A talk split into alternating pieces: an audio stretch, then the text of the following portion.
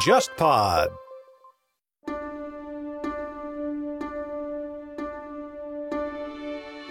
你好，忽左忽右终于推出了新一批的节目周边，这次给你带来的是一盒咖啡组合装，包含了五款由我精心挑选、风格各异的挂耳咖啡。每一款的主题都契合忽左忽右的一个栏目系列，包括谍海译文、古典历史、漫长的十九世纪、未来都市与体育政治。我个人非常喜欢这次的设计，也希望你能消费这款商品，以此支持忽左忽右这档节目。购买方式是搜索微信公众号“忽左忽右 Left Right”，在微信的对话页面回复“咖啡”两个字，即可收到购买链接。对了，我们在这次发售的咖啡礼盒里面藏了一份附赠的小彩蛋，等着你去发现。话不多说，赶快开始今天的节目吧。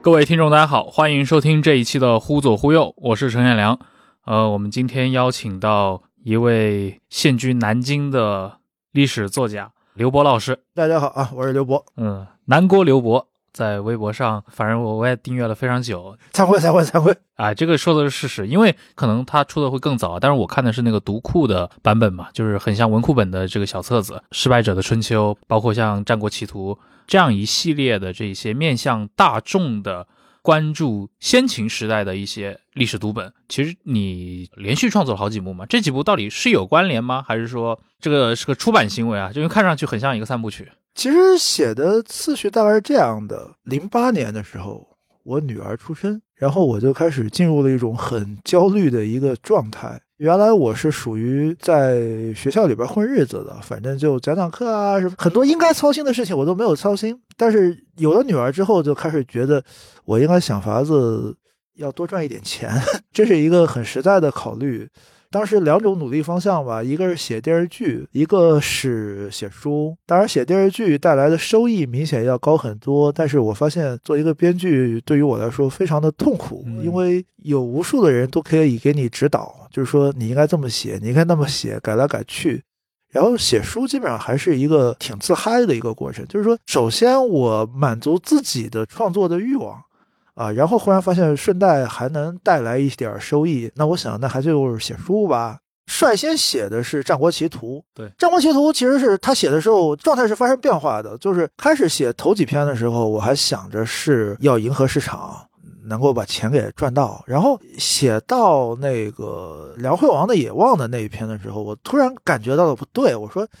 这么写我自己挺嗨的，就开始就是把满足自己当做第一位了。嗯，我觉得你只有先悦己才能悦人吧，也是一部分啊，应该是，不然的话，其实有的时候写出来真的是会挺难看啊。哎，我就。把它理解为啊，你要挣奶粉钱了，对啊对吧？这个也要写书，咋会想到战国呢？这个其实是跟上课也有关嘛，因为上课课堂上就跟我的学生们就讲这些啊，呃，然后很自然的嘛，就把讲的东西就变成了写的东西。嗯，其实最早写的是失败者的春秋，但那个时候完全没有找到状态。老早出过一版，那一版也是我都不太愿意面对的一版。然后写到战国的时候，我才突然，哎，我说我可以按照我自己想要的节奏写。所以又重写了，就春秋后来又重写了啊，原来是这么个故事。对，因为我从我的理解啊，你从大众的这个出版市场，如果说要写这种通俗历史写作，我要挣钱的话，它可能有一些朝代是特别受读者欢迎的。对对对对对，是这样。但毕竟嘛，开始也没有想的特别的清楚。其实后来战国的市场，它的反馈也远远的超过预期。就包括独库六哥开始，他也没有想到，他也就觉得，就是刘博跟我还是。两千年的时候，就在西祠论坛那个饭局通知板上一块混的，我拉他一把，后来发现还能做成这样，反正也挺意外的啊。所以这个等于是你成为历史作家的一个初始阶段了。很多事情他完全没有计划。反正现在我们能看到的，我们不说那个《小话西游》啊啊，其他的三部作品看上去挺像一个三部曲的这样的构架。而且如果你不说这个写作顺序的话，对吧？我们从失败者春秋开始排下来，春秋、战国，然后秦汉，秦汉就是跟司马迁的那个记忆之野。对吧？相关，你会怎么看待这三个历史阶段？我觉得是这样吧，其实就是像我是七零后嘛，像我们这个年纪的人，很多至少我是就是还是笼罩在秦晖老师的影响之下，就是周秦之变嘛，嗯。就是中国历史上最大的一次变革，就是从周制到秦制，然后春秋可以看作是一个周制的一个解体，嗯，然后战国呢是秦制开始慢慢的形成，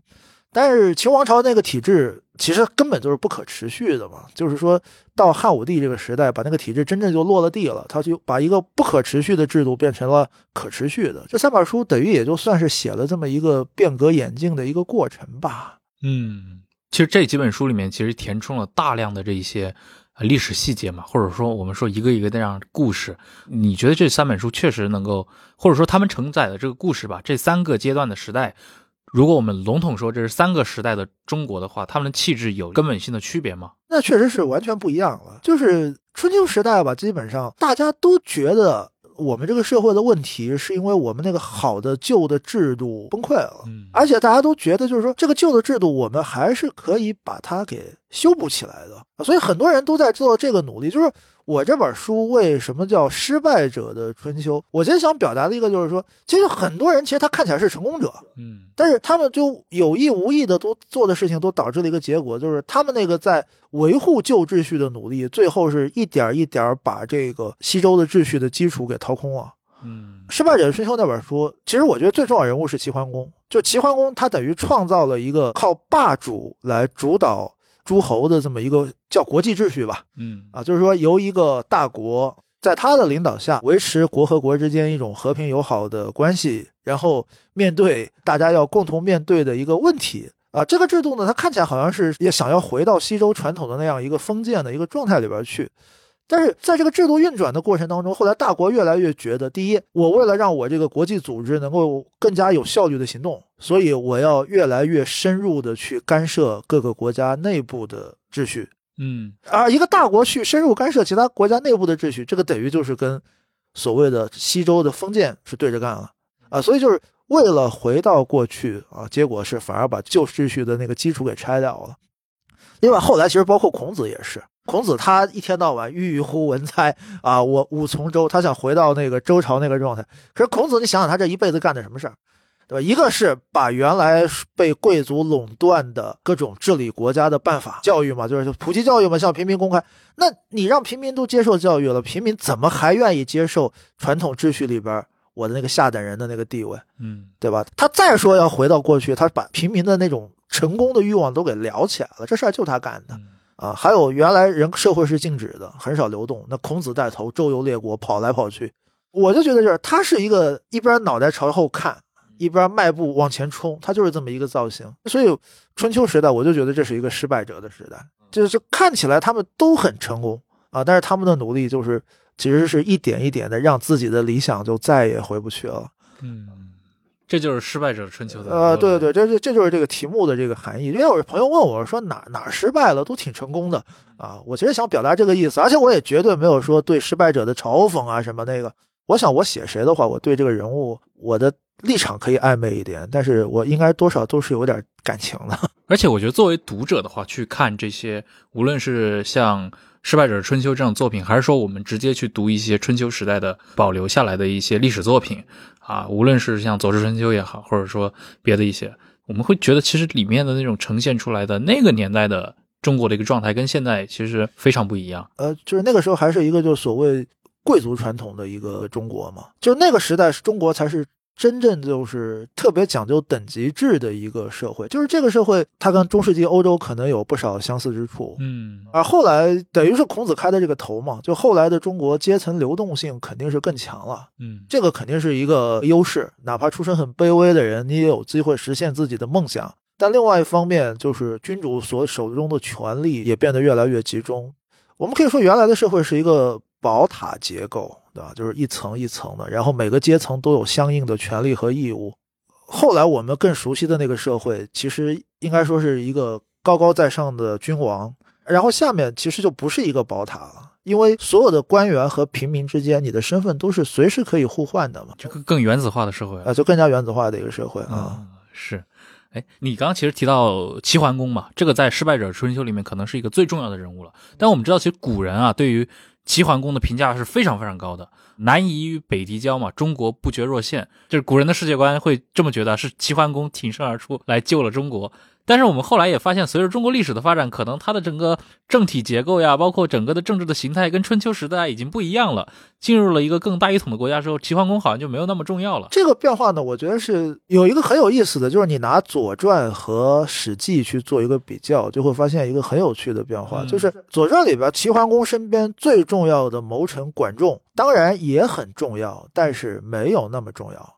而《史记》里边就变成绝对重要了，就是有些事儿吧，就是《左传》里边写齐桓公做了这么一个决策，而《史记》里边就变成了齐桓公马上要做一个错误的决策，在这个时候他接受了管仲的建议，然后才做了正确的决策。因为我觉得管仲其实是反而更加能够代表后来的世人的一种梦想，就是说他出身是比较卑微的，然后他得到了齐桓公的完全的信任。他就彻底改变了齐国的命运，也改变了天下的局势啊！这可以说是后来每个读书人的一个梦想。嗯，读书人他不会把自己的理想投射到齐桓公的身上。但是他更容易把理想投射到管仲的身上，每字比于管仲乐毅啊！对对对，就到后来诸葛亮他还是这样一个心理。那既然在这样一种心理下，就是因为毕竟笔杆子是在读书人手里的，就是说他们在写历史的时候，你加一句，他加一句，就越来越夸张这个管仲的作用。就《史记》往后，就是还有一部叫《管子》的书嘛，这本书过去传说是管仲做的，但其实不是，《管子》里边有一些篇章应该比《史记》还晚。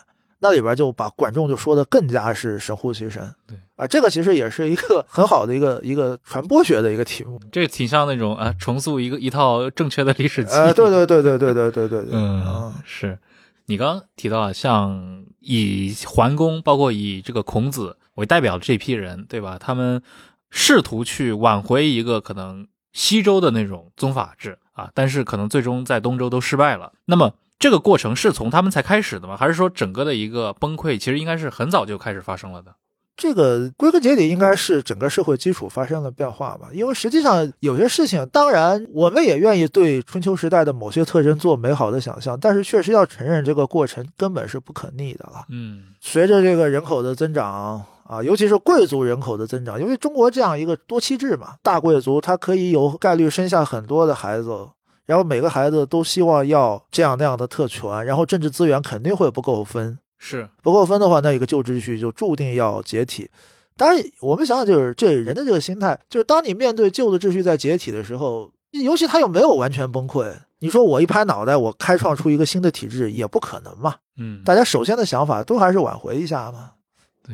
所以能向我们的听众大概的简单介绍一下吗？就是在我们现在可能区分下来，因为春秋战国都归属于东周的这一套体系里面去。那像周王朝本身啊，就是今天大部分我们的听众其实对它的认知还是源于一些经典教科书嘛。就比如说，可能就是觉得周幽王犬戎入侵了之后，就好像一下子周朝就衰落了。这个它的一个更深层次的历史背景，能向我们听众简单介绍一下吗？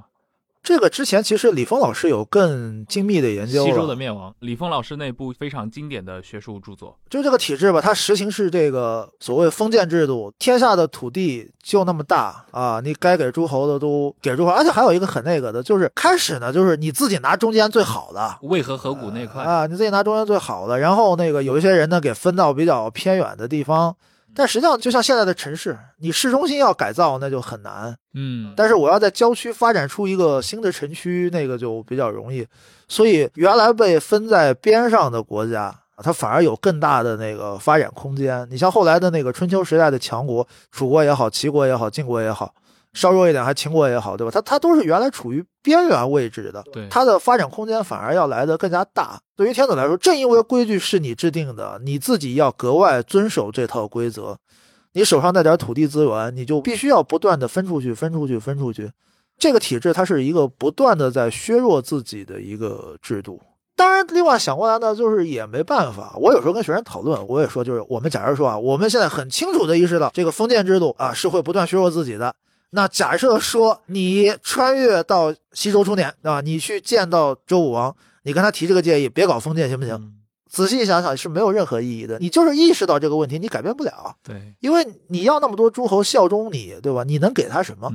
对吧？那个时候货币经济也没起来，你也不可能发钱。你要是要给诸侯发粮食的话，对吧？因为粮食比给土地要好，因为粮食每年可以再收割嘛。嗯但是给粮食的话呢，那你就需要有大量的文职官员来给你做相关的这个征收啊、统计啊、分配啊。那个时候也没有这么高的识字率啊，就是很多事情，我们今天能很清楚的意识到，你天子给土地给诸侯，长远看来是削弱自己的，但是对于当时来说，他是别无选择的嗯啊。所以这个制度能够运转这么几百年，它确实也就是走到头了也就到头了，呃，寿命到了呢。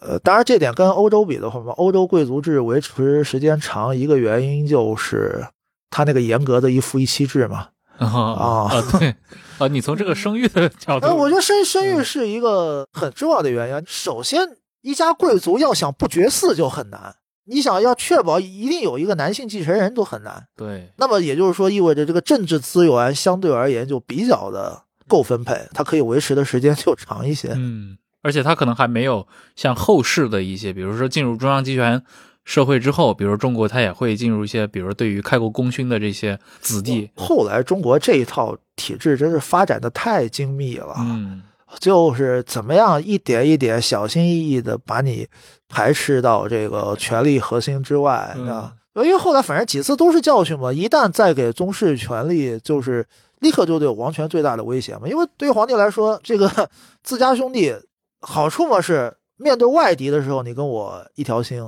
啊，坏处嘛，就是说从血统上讲，你也是可以有继承权的，这是一个嗯最大的一个威胁啊。嗯，而且这个在春秋时代就已经发生了嘛，郑庄公的故事，对，春秋时代它就一再发生，所以就是春秋时代像晋国，它不就是比较早的想明白了这一点嘛？就是说我以后我就不把权力给自家人了，给其他的贵族。但是后来结果就是三家分家分家，就是其实中国的这个古代这个体制，它也是在不断的试试错，他真的把所有的错都试了呃，都试过了。所以你要是要到后最终到了清朝，真的就是乾隆皇帝他晚年写过一篇文章叫《知过论》，那篇文章特别好玩，他就他的反思就是说历朝历代都犯过什么毛病，嗯然后我大清什么都没有，这些毛病我一个都没犯。啊，确实是前朝会碰到的问题，可能会威胁到皇权的力量，他全部都给排除了。啊，嗯但是问题是整个世界变了。就是我已经能好不容易修炼到考一百分了，卷子换了，嗯，这个没没办法。所以其实你刚提到像那个像晋国这个例子，我觉得就非常典型。嗯，他可能是应对一个老问题的过程当中，对吧？他的方法触发了一些新的问题，包括可能在齐国的话，有所谓田氏代齐嘛，呃就春秋时代也发生了非常多的这些。对他春秋，毕竟它也是一个几百年的一个过程嘛。其实春秋不同时段的状况也非常的不一样。你反过来说，像你刚刚提到的，其实由一个周王周天子作为共主，然后他来给臣下进行分封的这套模式，假设这个国家能持续取得新的土地的情况下，这种模式其实也是哎，够但对，那。那那那维持的时间就会更长。这这这个就好像有人说到美国人之间的相对平等，为什么能够维持的时间比很多地方要长？嗯呃，一个重要的原因就是美国可以开拓的新土地啊，它也是其他地方就几乎就比不了的嘛。是，嗯就包括像罗马在共和时代不停的征服东方的这些对对对，土地一样嗯。对，哎，这个在西周晚期是不是也发生过非常多的这些事件啊？西周晚期它其实很明显的就是它就是征服的力量不足了嘛。嗯，对，吃了很多败仗。啊，对吧？这样对外扩张的努力全部都失败。嗯，所以这个也是一个时代给周造成的困难。我这个也是一个，就是这个尚武精神这个东西，它确实它有的时候是和，尤其古代条件下，它是和贫穷有关的，嗯，对吧？当我在处于一个比较贫穷的状态下，我身边的那个族群可能比我要富裕，这个时候我特有尚武精神，因为我把你打了，我的生活就改善了。而当我生活改善之后，这个尚武精神 也就。很难维持了。这个事情，中国历史上游牧民族入主中原啊，也一次一次都是这样的命运嘛。嗯，所以到了西周、东周鼎革之后，我们其实看到周天子几乎已经是无能为力了。周天子其实，因为他到了东周的时候，他其实等于就是被几个大国深度控制了嘛。嗯就是我这事情要做的比较体面，你就出来了给我亮个相、背个书。嗯啊、其实我是觉得，我们也不要觉得我们比古人聪明。其实，在当时那个形势下，几乎杰出的政治家们都是做出了在当时可以选的，基本上就是最优选项了。嗯，对你那本书里面就是《失败者的春秋》里面，其实最早讲到的这个春秋诸侯的故事，选用的人物还是郑庄公嘛。而且我记得我小时候读《古文观止》，其实第一篇也是他的啊，对对对对，郑伯克段，这个很著名的这个 中国古代的政治预言啊，对吧？这反映了很多事儿。对对，很多根本性的问题，这篇文章里边其实都写出来了。就是说，他可能有一些事情未必是事实，嗯但是他对这个问题的本质的揭发是很透彻的。嗯，对。然后我记得以前九十年代国内不是还拍过那个《东周列国志》的电视剧嘛？啊，唐国强老唐国强当时还以为他是主角呢，结果就演了两集。对，这个也是就是东周列国它的影响力没法跟那个三三国演义比的一个原因啊。就三国演义好歹刘关张、曹操完，整的故事。对，都是后半部才死的嘛。东周列国，你这个我几十集看下来，我这个看走马灯一样。它是若干个短故事，你我觉得就是说你这个其实中间截一段儿是有可能拍出一部像《冰与火之歌》那样的，啊但是要完整的展现这个时代，那就没法拍了。很困难，对对，因为相对来说，它也没有像《三国演义》这样的一个文本来承载它。其实我觉得东周列国的创作水平也小说写的也不错，这是题材限死了。嗯，因为你一个好看的作品要有主人公的作品，那个时间跨度就只能限在几十年里边了。嗯嗯，对，就是我其实刚说了这三个嘛，一个是像《东周列国志》，像那个《古文观止》啊，是清代人编纂的一个算是蒙学的一个材料。对对对，啊，嗯然后像您的书里面也是截取了，就郑庄公，今天啊，对于大多数中国人，他一定是个非常陌生的名字了。他也跟可能跟齐桓公一样，他的权重在下降。就是咱们中国有了秦皇汉武之后，桓公他们就变得不怎么重要了。那庄公可能也是一样的。但是在古人的世界里面，郑庄公似乎是一个其实挺重要的这么一个诸侯其实也很早就不重要了。嗯。郑庄公在《左传》里边本身也没有把他当做一个多正面的角色来塑造，当然这也就是《左传》好的地方。《左传》确实他写人是该夸的时候夸，该骂的时候骂，对吧？那反正他鲁鲁国人嘛，他啊他这个郑国人关我什么事儿？他至少能够看到人是有优优点的，也有缺点的。嗯，他一会儿他会说这个郑国是非礼的，一会儿又会说郑国在这件事情上是合乎理的，啊，他好像还是挺能够就是比较公允的看问题的。嗯这个也就是《左传》他确实写的比较好的一个地方。你个人觉得，比如说，因为郑庄公他还是一个东周或者说春秋最早期的这样的一个诸侯，他所在的那个时代，郑国的国际地位也没有后来的那么孱弱啊。你觉得，你觉得他的一个历史上他的一个位置是什么样子？呃，因为这个郑国的第一代国君是宣王的弟周宣王的弟弟嘛，而周宣王然后就是周幽王，西周就亡了。他是西周末年才开始建立的一个才建立的一个国家，而且开始是在陕西，开始是在陕西，不是在河南。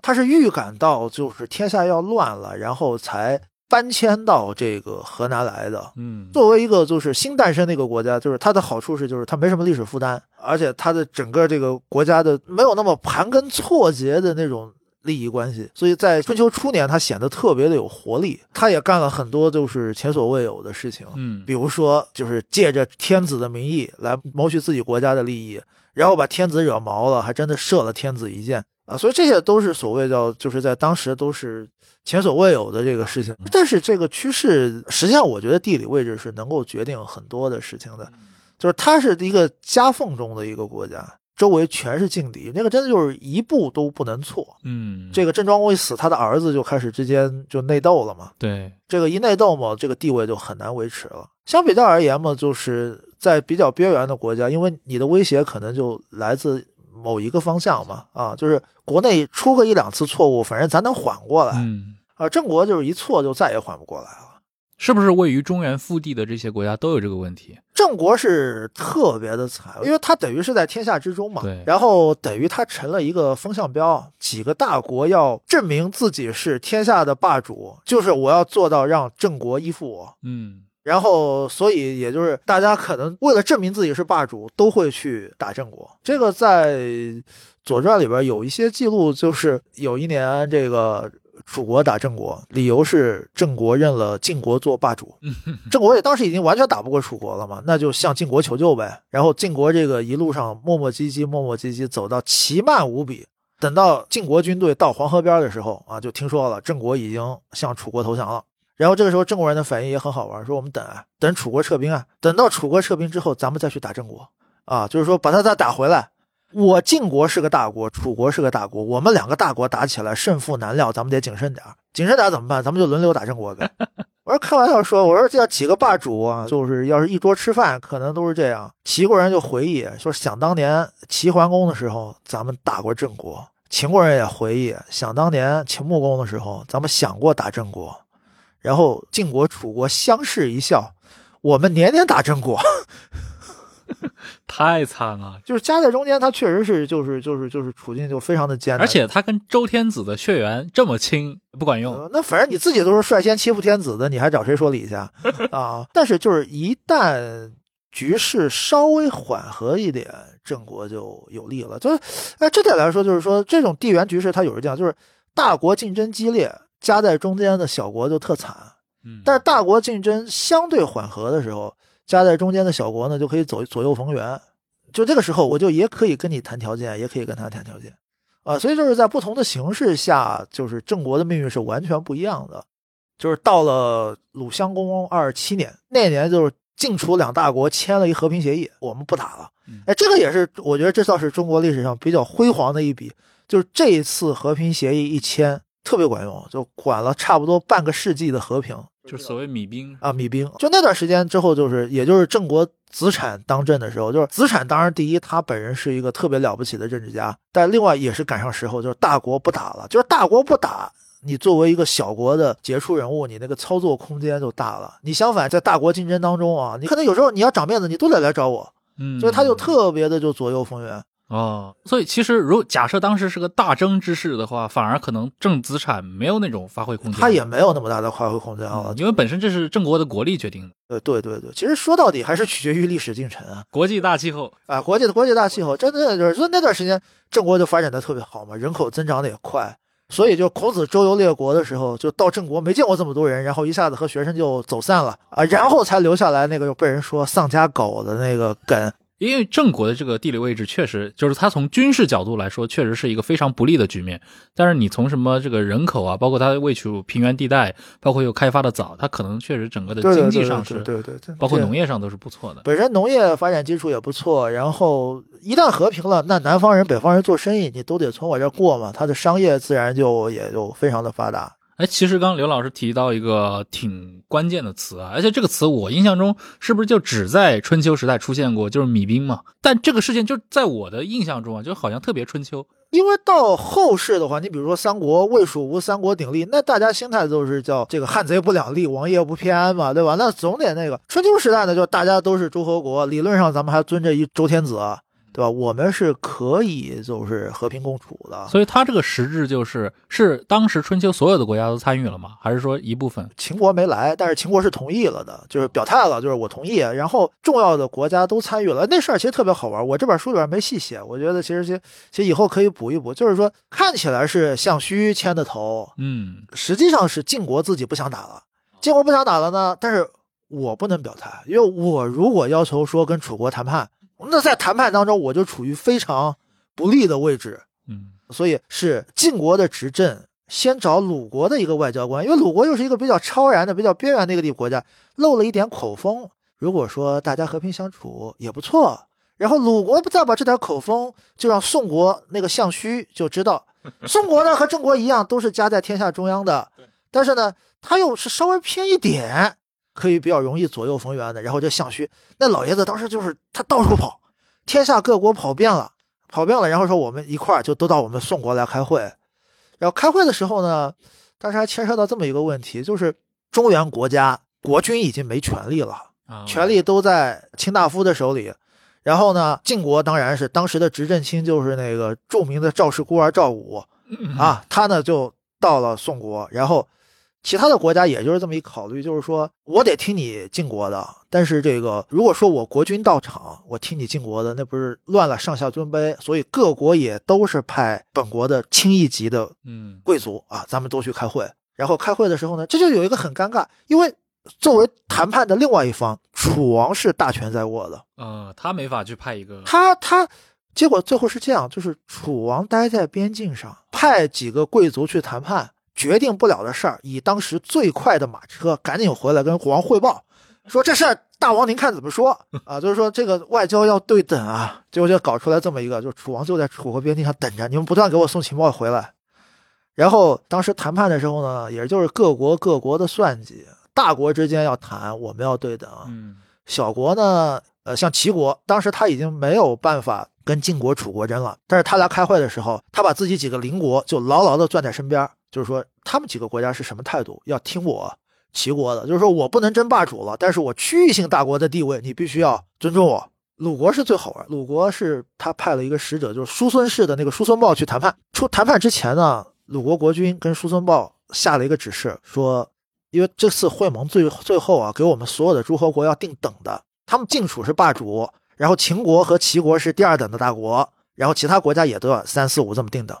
然后国君就跟那个叔孙豹说，给咱们定等的时候，千万给咱们鲁国定等低一点，为啥呢？定等低了交的会费少。啊啊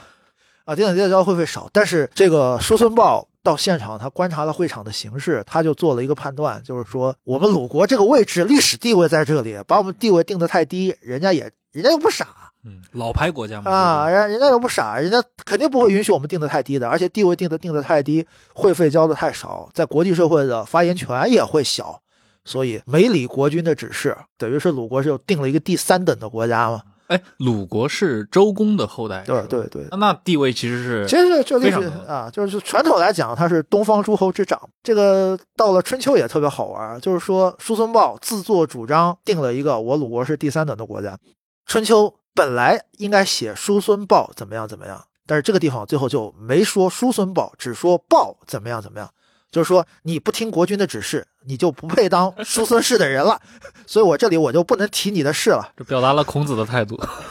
有意思。所以这场米兵之后，确实有半个世纪的时间。就反正各国有有，应该说是有差不多就是半个世纪的时间，就中原没有大战。所以我因为那年就是孔子六七岁嘛，孔子自己觉得自己这一辈子是很不幸的。其实孔子真身在好时候，不然他也没法周游列国。呃，对，就是说他之前这个大半辈子就是都是一个和平时期，嗯，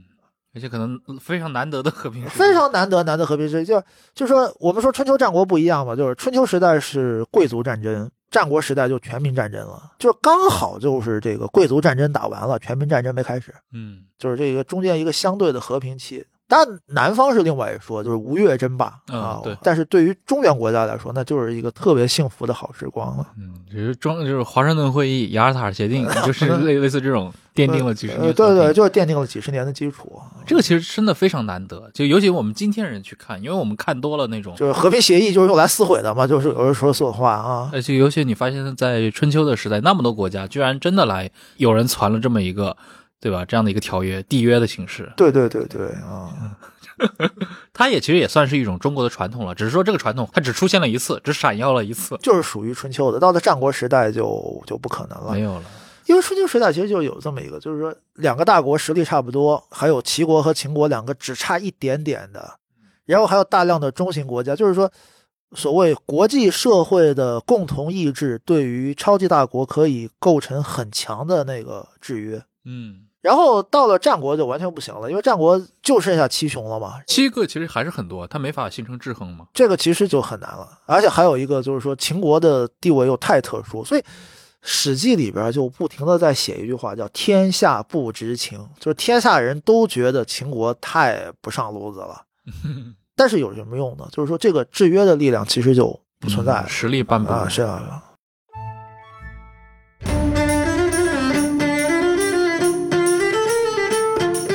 下面插播一条招聘启事：JustPod 最近在公开招聘两位音频后期的小伙伴。如果你喜欢播客，并且有节目后期制作的经验，包括对话剪辑、音乐音效编排等等，又或者你是一位音乐制作人，有原创配乐的能力，都欢迎访问播客一下这个公众号，里面会有具体的招聘文章。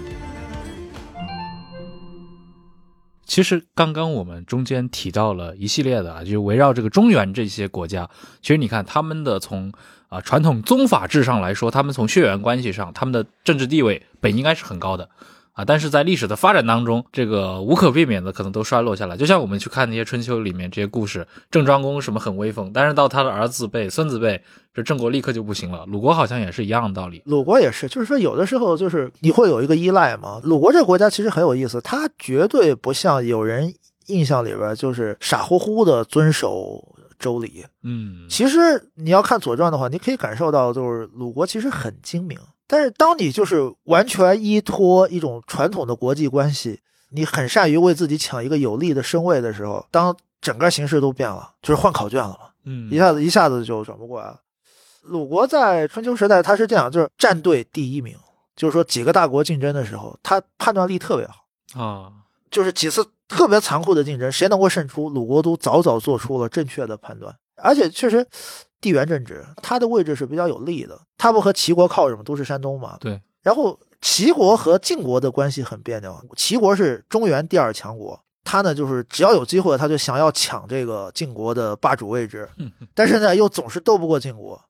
晋国呢又会觉得，第一，我要把齐国给压住，不能让他来跟我抢；第二，毕竟他也是华夏，对吧？我们华夏国家还是自己人，承认他有一定的特殊地位。而且我在太行山西边，你在山东东边，我直接跟你较劲也麻烦，所以齐国、晋国经常利用鲁国去制约齐国。嗯，所以这点来说，就鲁国他等于是霸主的贴心人嘛，所以他其实对于这个传统的这个晋国的这个霸政体系，他其实依赖挺深的。嗯，而且他也捞了不少好处，因为春秋、左传都是站在鲁国的立场上写的，所以正因为站在鲁国立场上写，他经常会抱怨说我们鲁国吃亏了。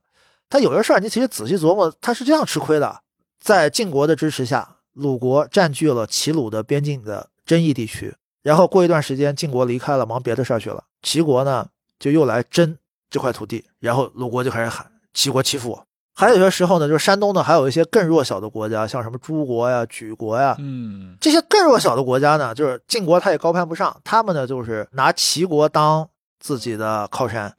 然后鲁国呢是经常是会去是会去欺负这些国家的。鲁国欺负这些国家的时候呢，齐国就出面，哎，你不要太过分啊。然后鲁国就有叫，哎呀，齐国又欺负我啊。所以他有的时候他是很精明的。嗯，在春秋的这套体系里面，我们除了最早的时候，比如挑战周王室的，可能看到郑国，尤其像郑庄公本人这个时代很出挑以外，大部分情况下的格局，晋国可能都是一个。是不是作为第一大势力存在？就是春秋五霸这个概念呢，其实很大程度上是后人搞出来的。嗯，春秋时代其实它重点它不是五霸，啊，重点的就是齐楚秦晋四大强国，然后晋楚呢更强一点，但楚国呢是南方被认为是蛮夷啊，所以晋国是中原华夏的代表。嗯，啊，实际上就是大家还是就公认晋国是诸侯的霸主。哎，那那咋第一个出现挺身而出是齐桓公呢？就是。其实他也有一个霸政权力转移的一个问题，就是齐桓公第一个意识到，就是说可以由一个大国来做天子的代理，重新组织国际秩序。这齐桓公是第一个试探啊，做出这个努力的。当他创造了这个模式之后，就是经常就是发明的人用的不是最好的啊。当他创造了这个模式之后，后来就是晋国就发现就是这个有好处嘛，而且无论是从晋国的实力也好，还是从晋国的这个地理位置也好。它都比这个齐国要更方便。对，一个晋国它是所谓表里河山，它有它的安全性；还有一个就是说晋国它离周天子又近，这点很重要。就是齐桓公，你说你是代表天子的，但是你你们之间有那么远的距离，他跟天子之间一旦有个信息沟通不畅，就很容易有这样那样的别扭。而晋国是有贵族常住在这个洛邑的，驻京办啊，对的，常驻在洛邑的，就是随时跟。天子保持沟通，另外还有就是，呃，因为晋国他后来就是大权是交给其他贵族嘛，就是老国君死了，一个儿子继位，其他的儿子呢就分散到别的国家去，也肯定会有一个，而且往往是挑比较优秀的一个，你就给我住到天子身边去啊。所以晋国对于天子的控制，我代表实力，你代表体面，咱们这要配合好。晋国这一点他控制比齐国也要成功的多，嗯。哎，所以像春秋时代，我们可以看到，包括《左传》里面继续那些故事里面，啊，秦国和晋国经常是一个，有的时候是那种配合的关系，有的时候是那种就兄弟之国的关系，当然有时候也会翻脸啊。但是从国际力量、从国力的角度上来说，其实跟战国时代的那种格局差的还蛮大的。春秋时代呢，这个秦国是明显是不如这个晋国实力强的，嗯，而且呢。开始呢，当然是所谓秦晋之好，就秦穆公那个时代。但后来其实就是秦国跟楚国的关系就比较密切，啊，他们等于对中原地区构成了一个 弧形啊弧形的一个包围网。C 型包啊，围。这，样啊。然后这个他们之间是经常的通婚，嗯，而且楚国呢经常支持秦国，就是说你去给我给晋国制造点麻烦，嗯因为这个到后来就是米兵谈判的时候，就是特表现的特别明显嘛。楚国跟那个晋国提出，以后我们两大国都是霸主啊。然后呢，原来是追随你的国家呢，让他也来拜见我；追随我的国家呢，也来也去拜见你。然后楚国就跟那个晋国提出说，你让齐国也来拜见我。然后晋国的反应就是因为齐国很强大嘛，拜见你他丢不起这个人。但是晋国的反应是什么？说你如果能够让秦国来拜见我，我就让齐国去拜见你。嗯，那这个态度就很明显了嘛，就是秦国跟楚国他们是结同盟啊。这个春秋时代这种国际关系也是非常复杂而且微妙的。呃，对对对，它它它这种复杂性呢，就是可能就是有时候容易读起来跟现在的国际关系，它有时候可能会引起一些联想。是，而后来的中国就是天下分裂，就不会再给人这样的联想了，因为因为后来大家都觉得这种小国林立的状态是绝对的不正常的，嗯，后来可能追求这是一个零和的游戏，一定要你死我活，必必须要统。一，因为当然这个也是地理形势决定的。是，就我们很难再想象，你像那个公子重耳这种，对吧？他周游列国十九年，跑到楚国去受招待，呃，对对对对对，那个也是一个很有意思的一个现象，就是说重耳他在周游列国的时候吧，你会发现凡是小国都对他不好，凡是大国都对他很好，这是为什么呢？因为他是一个晋国的公子，作为一个晋国的流亡者，我如果对你很好的话，那我就等于是哦得罪晋国了，对吧？我晋国我惹不起，所以我不敢对你好。其实就是不敢，而大国就不一样了。大国意思就是说我对你好一点，我利用你，我就可以干涉晋国的嗯政治了。就是当时很多大国都有一个，就是就是收集外国的流亡公子，将来什么时候我需要干涉这个国家啊，用得上，那我就有牌可打。对，我反正我也不一定要用，反正这个就是等于囤着，将来说不定什么时候就能用上了。这个真的很像像法国大革命之后那么多法国贵族流亡到什么普鲁士、俄国，呃，对对对对啊！而且就是谁能够收留谁，也能看出国和国之间的实力的对比。你晋国的流亡者，对吧？那就只能是我楚国对你好，秦国对你好，啊，郑国、魏国这种小国就没有这个勇气，霸权主义的时代真的是争霸战争。真的就是争霸啊！对但是我们也发现，就是春秋时代好像它的战争也有非常明确的一个特点嘛，战争发生的频率是很高的，但是这种完全的国土兼并或者说灭国这事儿，其实还是非常谨慎的。对对对对，对这个你觉得背后原因是？我觉得一一个当然是传统的力量，就是说大家都觉得就是说消灭人家的国家是不道德的嘛。另外，我觉得还有一个很实在的，就是没有办法控制。作为一个大国，你把一个小国灭掉了，你怎么办嘛？这片土地你该怎么样处置？你如果说把这片新获得的土地分给一个本国的贵族，那也许将来他会去借借这片土地搞事儿，还不如留着那个国家呢。而你国君要直接控制，就那就意味着等于要发展出官僚了嘛，就官僚体系嘛。官僚体系当时还完全是雏形阶段，所以就是其实也都是和那个当时的国家的这个行政水平密切相关的。哎，这个到了战国是如何就一下子大家就觉得这个东西不重要了呢？我就是要搞兼并了。应该不是一个特别清楚的拐点，而是一个逐步的一个演进。就是说，当然很多国家也在尝试，就是比如说楚国就灭掉了很多的国家，对，长江流域一系列国家都被他灭灭掉很多国家，楚国也就开始尝试这个所谓县的模式，因为县它本来就是悬，悬啊悬而未决，悬而未决的悬，那就悬而未决可能还是没封的土地。对，就是没封，就是说就先直辖。啊，我派一个就是我作为君主我信任的人，我先去统治的那片地方。但是这个就是跟贵族不一样，就是不是你的，你只有治理权，你没有所有权。对，是公务员来啊，对对对，慢慢的这个模式就越摸索越成熟，越摸索越成熟，就是各个国家也都在进行自己的摸索嘛。嗯，当这个所谓这个官僚体制已经至少能够达到管理这么大的疆域之后，那自然就开始推广开了。对。春秋晚期啊，其实发生了几件特别大的事儿嘛。那第一个，我觉得春秋时代很多人也是把它当成春秋瓦解的标志啊，就是晋国没了，突然就被这韩赵魏瓜分了，对吧？包括那个赵襄子把智伯的这个头盖骨拿去做酒杯这事儿，对对啊，那传的蛮远的。我还记得我那个以前看九几年那版大河剧《秀吉》，就竹中直人演的那版《秀吉》里面，那个不是织田信长也把这个前景前景家和招仓家也做成了头盖骨，他的妹妹织田氏就骂他说：“你就跟战国的赵襄子一样残忍。那那应该也是看中国书看来的，对啊，是典故用的，对吧？啊应该是个挺大的事儿。晋国消失这个事情，对于这个就像今天美国解体了一样，那是天崩地裂的事情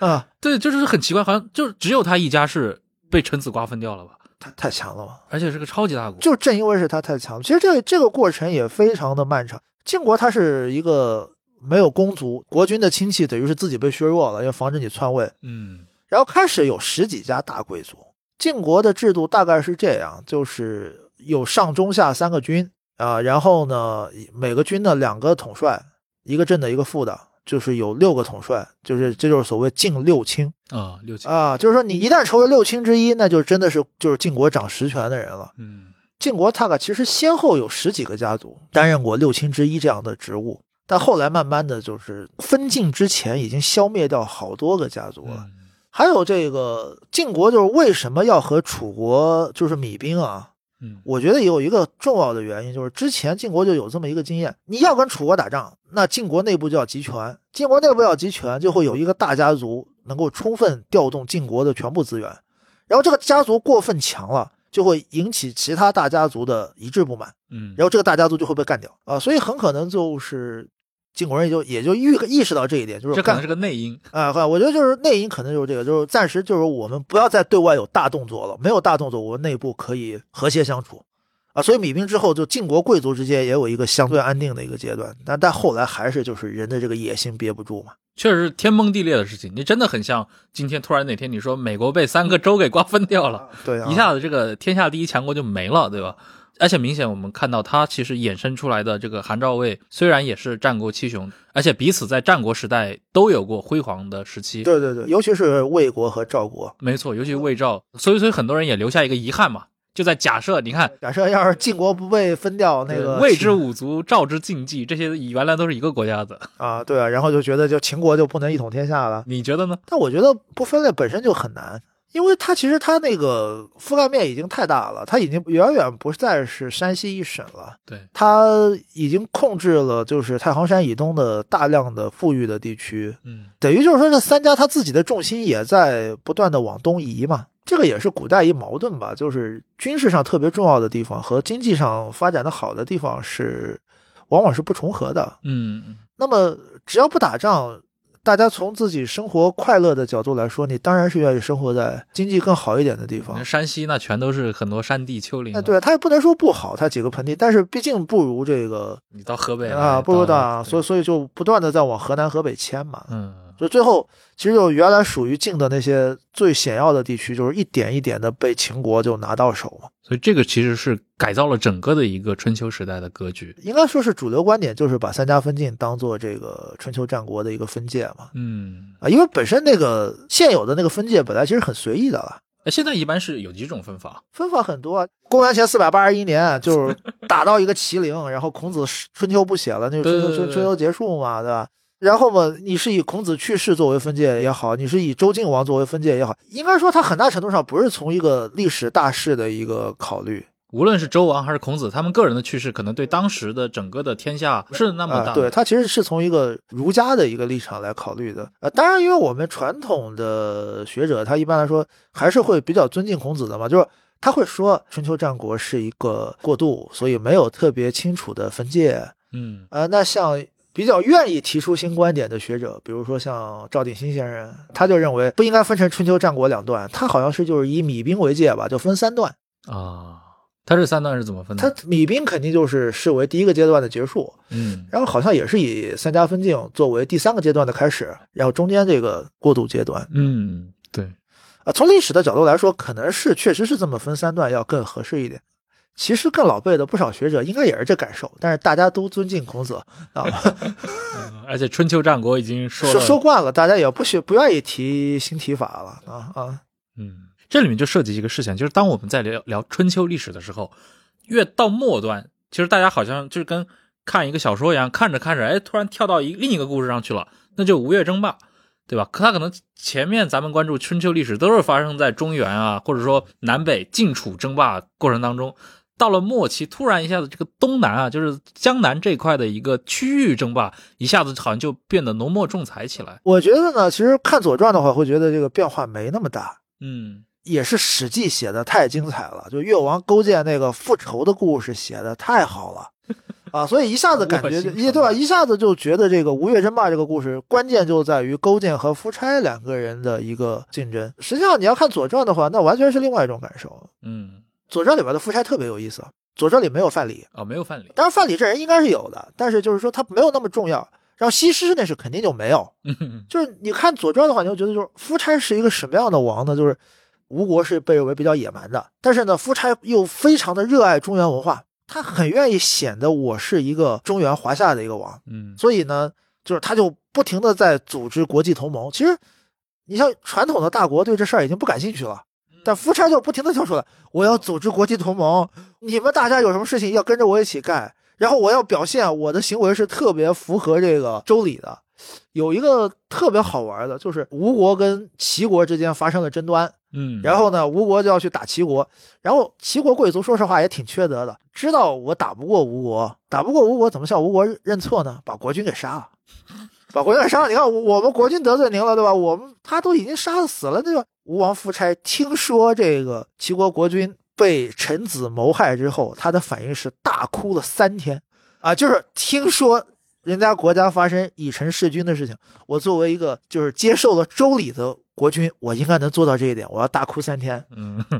仰慕中原文化，呃仰慕中原文化，然后然后他跟楚国打仗，跟齐国打仗，跟晋国争霸主，等于就把老牌强国全部都得罪遍了。就实际受益其实没有那么大。就是确实是很有限的，他主要就是向大家证明我是霸主，我是霸主，而且我是一个很文明的霸主。然后这时候老牌大国也都很硬，就慢慢的其实就开始就扶植这个越国。我不直接跟你干，我就把越国当做一把杀人的刀啊。就是你可以感到，就是吴国的灭亡，它其实是被老牌架大国和越国这么一个新兴国家联合绞杀的这么一个过程。吴越争霸，它其实不是吴国和越国两个国家的故事。你看《左传》的这点就很明显，然后和《左传》配套的《国语》，《国语》里边呢，就讲这段历史有好几篇，每篇都不一样。吴语可以对《左传》构成很重要的补充，粤语有两篇，粤语上也是一个补充，然后粤语下范蠡就变成主人公了。啊，司马迁呢，真喜欢范蠡，所以他在讲这个吴越争霸的故事的时候，第一，范蠡的故事他浓墨重彩；对，第二呢，这这当然是有一部分学者猜测啊，就是刘邦杀功臣这事儿，司马迁心里边不满，但是不好直说。借勾践的故事哎，就嗯这个问题就扣在勾践的头上了。嗯，然后司马迁已经这么写了，再往后又有这个《越绝书》，又有《吴越春秋》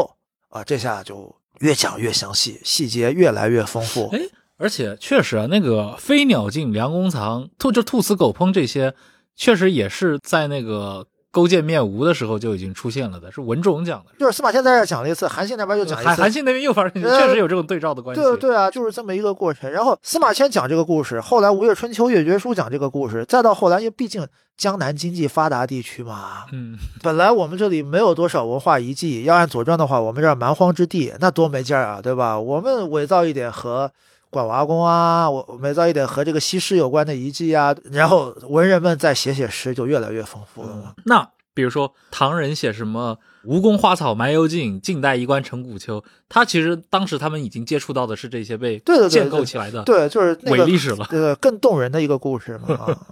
哎，我插一句啊，那我以前看包括一些历史书里面，把吴国塑造的跟周天子的关系也非常近，吴太伯嘛，这东西靠谱吗？应该是比较可疑的。一个王明科的研究，还有南大像张学峰先生的研究，他都注意到这个。你看《史记》写的那个吴王的世系，嗯开头四代明显就是中原人的名字，嗯，然后从第五代开始一溜全是很奇奇怪怪的名字。就是山岳的这些，哎，对对，显然就是南方的方言的发音，嗯，就是这样一个传说被接受，其实对大家都很好。吴越也被认为是华夏的一对，部分。吴越非常希望承认我是中原华夏的一部分。中原华夏，因为现在你强嘛，嗯你说我，你跟我是自己人，就展示一个场景嘛。因为当然吴人也确实有一个记忆，就是《左传》给我们提供的一个吴国的这个迁徙的线索呢，就是他应该是从就是原来是在安徽，嗯，就在楚国的压迫之下，一点点往东迁。嗯，那后来又强大了，所以到吴王阖闾、夫差他们这代，应该还有个记忆，我们老祖宗是从西边迁过来的。嗯哼，哎，那聊天就好了。周人说，我们老祖宗有一支从西边迁到东边去了。嗯，吴国人回忆，我们老祖宗是西边迁过来的。哎，那我们不一家人吗？这种话当然不能说死了，但是应该承认，就是人类发明记忆的能力是很强的。但是在那之后，因为我们发现，好像吴越争霸的故事，在这个历史记载中也是突然就那一两代人变得非常精彩，但好像转手之间到战国时代再看的话，这些好像都已经被楚国给吞并掉了。其实楚国应该也是没有对吴越地区进行深度的控制，也就是把你打散了。嗯，这个实际上对于这些原来属于就是经济基础很薄弱的地区，那也就是什么一时有一个杰出人物，对吧？我可以闪耀一把，对吧？然后被打散了嘛，反正就正常过日子，也让他环境也还不错，对吧？到处找点食物也比较容易，对吧？你像国语里边都还讲到。说哪年吴国粮食欠收？粮食欠收的原因是螃蟹太多，把水稻的根都给咬伤了。那不就是典型的那个例子吗？人民群众太惨了，没饭吃了，只能吃大闸蟹，嗯，对吧？就是周围自然环境本身给他们提供的生活资源应该是挺多的。那反正打散了就散了呗，啊。哎，这个我不知道，就是那像刚其实提到了嘛，就是整个春秋的一个结束，就可能有。南北都有这样的一一些历史节点，南方的话可能出现了最后的一个霸主，对啊，那可能北方的话，这个最大的超级大国也解体了。之前说到，其实春秋的时代是处在周天子的秩序在崩溃，那到春秋末期，春秋本身的一个这几百年的秩序也崩溃，对对，就是那个那个用钱穆先生的说法，叫霸政体系嘛，啊，霸政体系，霸政体系就霸主政治体系崩溃。对，然后你其实一开始讲过一个观点嘛，就是你觉得春秋时代是周朝体制的崩溃。那么战国其实是为啊这个秦汉体制或者说秦制的一个筹备期、孕育的一个阶段，是啊，它是我们所理解的那种走向一个中央集权吗？对，很大程度上它的集权程度可能比后世很多的时候还要深，还要深，还要深。因为我觉得其实不能简单的理解为就是中国历史就是越走越专制、越走越专制这么一个过程，至少你看到。就是秦汉时候有一度时期，其实真的就是行政机构它是可以非常深度的控制基层的，嗯，但后来可能是一个反省，就是也觉得也没有必要这么深度的控制基层，其实带来的收益本身是有限的，苛刻的法律对自身的合法性啊各方面的消耗又很大，所以没有必要。哎，这个倒是，因为我看到像商鞅他们变法，这个什么旅店呀什么对这些，对对对对，就是说这个我的行政力量应该可以达到哪一步。合适的节点在哪里？它也是一个慢慢摸索的一个过程嘛。摸索过程当中，它很可能有一个阶段是过头的。嗯，那么这种变化，它跟春秋时代人设想的那种未来，春秋时代人应该是完全没有想到。孔子本人应该也没有设想。孔子他说：“百世可知也。”嗯，我觉得也不用一百世了，真的让他穿越到战国中期，他能否接受？我觉得受不了，都是很可疑的了。当然有一个问题就是。春秋战国之间有一段就是史料特别模糊的一段，啊，中间有一段材料特别少，就很多事情都是你不太清楚它中间这个转变的过程到底是怎么样的。这是哪一段？就是《左传》结束之后的这一段啊，因为《左传》是一本就是相当靠谱的书，尤其是涉及到大事儿的时候。嗯，《左传》可靠最有力的证据是什么？《左传》里的很多小故事编得很差，但是《左传》的大事件一条一条的接头一点都不错。嗯，一个小故事都编得这么差的人，怎么可能编好这么一个复杂的大故事？嗯，而这个复杂的大事件如此靠谱，那只能是真的，只能是真的。对，就是我其实在想的就是，你看春秋时代那么多人，我们不说执政者啊，其实是从这些国君们到这些卿大夫们，到像孔子这样的一些。啊，也是上层出身的一些知识分子们都在设想天下的一个未来是什么。有的人可能是走向复古，有的人可能有别的想法。但实际上，我们后来也看到，可能最终是选择了有一条道路啊。这条道路可能是我们知道后来可能秦汉的这条道路，嗯，他甚至可能汉朝把它巩固下来了。但是其实我们发现，其实先秦的时代，我们也看到过一些可能跟后来的这个秦汉的这套体系很不一样的一些事件啊。比如说像我们一开始这个录这个节目的时候聊到，像郑国整个的一个这样的一个国家的一个。环境，其实您在书里面其实也聊到过这些嘛，包括郑国出现了像郑子产这样的一些伟大的政治家，对吧？他子产不毁乡校，这也是古人啊，这很喜欢拿来说，但听了多少或者是对对，接受了多少就很难讲了，对吧？我自己个人觉得，其他的路径基本上几乎是不存在的。那个阶段给人一个幻觉，好像有其他的路径。在那么残酷的竞争模式下，他追求建立的必然是一个最有效率的体制。嗯而秦政是最有效率的，这个真的不管你喜欢他还是厌恶他，是没有选择的。嗯另外，资产这个人，我觉得他太复杂了。我觉得他不毁相校，可能不见得是因为他那看重言论自由，而是因为他有这个自信，就是说我让你说话，嗯但是最终我还是能够牢牢的把控节奏的嗯啊。就是说，一旦当他真的面对他无法掌控的这个情况的下，他会怎么样？当然有一个传说说他杀了一个律师邓熙，那个不可靠。嗯但是另外一些比较善于煽动民众的人，资产的态度也是傻。嗯他作为一个很高明的政治家，他真的就是该给你言论自由的时候，我给你言论自由；我该杀人的时候，我就杀；我该不迷信的时候，他一点都不迷信，他有很理性的话。但是该我讲鬼故事的时候，鬼故事一套一套给你讲，跟什么人说什么话。这个人确实太高明了，嗯，他不是一个你能够拿道德能够简单的评价他的人。可能对于他来说，最重要的事情就是我要把郑国建设好。嗯，他可能也遇到了那个历史机遇期，对，一个呢就是那个时代呢，就是他有那个操作空间嘛。另外，他最有名的那句话是“苟利国家，生死以知”嘛。但今天大家提到这句，想到的都是 虎门销烟的林大人啊。所以你会发现是什么？就是对于郑国，他确实他是为郑国国家利益考虑。他跟楚国打交道的时候，当时楚国国君是楚灵王嘛，楚灵王有什么缺德主意，他给你制定详细的方案。反正你作死的是你楚国人，跟我晋国没什么事。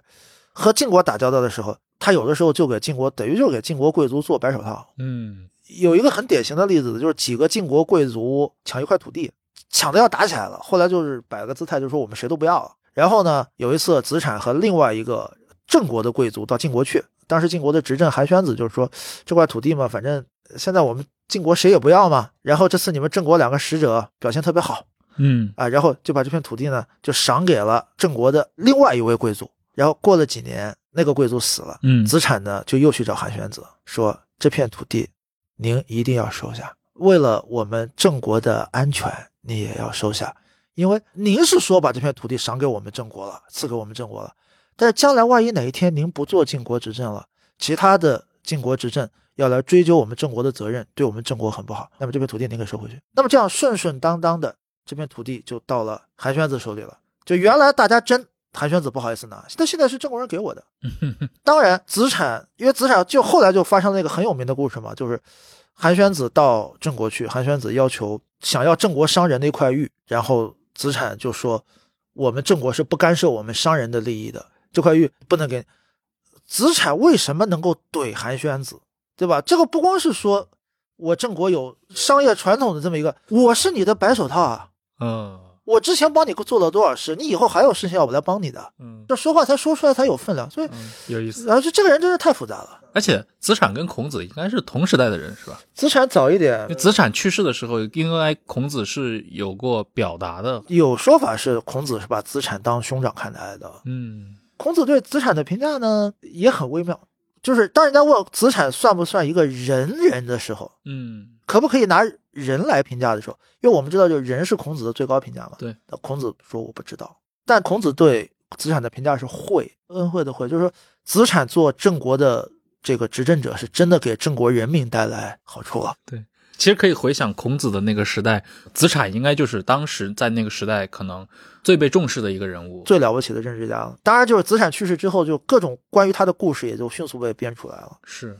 是，但是其实我们后来发现，因为中国走上了一条那种道路嘛，呃，但可能像孔子他的名字是发扬光大了，但可能和孔子同时代，或者说在孔子生前名气可能远远超过孔子的资产，反而今天可能被哎，对对对，那那那是其实我看我个人我去读一些关于先秦的这些作品的时候，我会经常感慨，也或者是就有一种感触吧。就这些人在古人或者在汉代人那里，觉得这些都是惊天动地的大人物，包括像子产也好，或者说那个司马穰苴也好，但是他们在后来历史中都是变得不那么重要了。因为春秋到战国，因为这中间确实有一种很明显的断裂嘛。春秋时代其实有很多的外交家，但是春秋时代的外交家呢，就更符合我们今天理解的外交家，嗯他是有很明显的国家利益的，他是站在国家利益上去和其他国家谈判的。而我们后来更吸引我们的是什么人？是苏秦、张仪这样的人，就是这种就所谓朝秦暮楚的配六国相印，啊，对，就更加代表个人的成功梦想啊，和这种诸侯国性质的国家的利益挂钩就很淡了。嗯因为这个就其实更符合就是后来的中国的读书人追求成功的那种理想，啊，和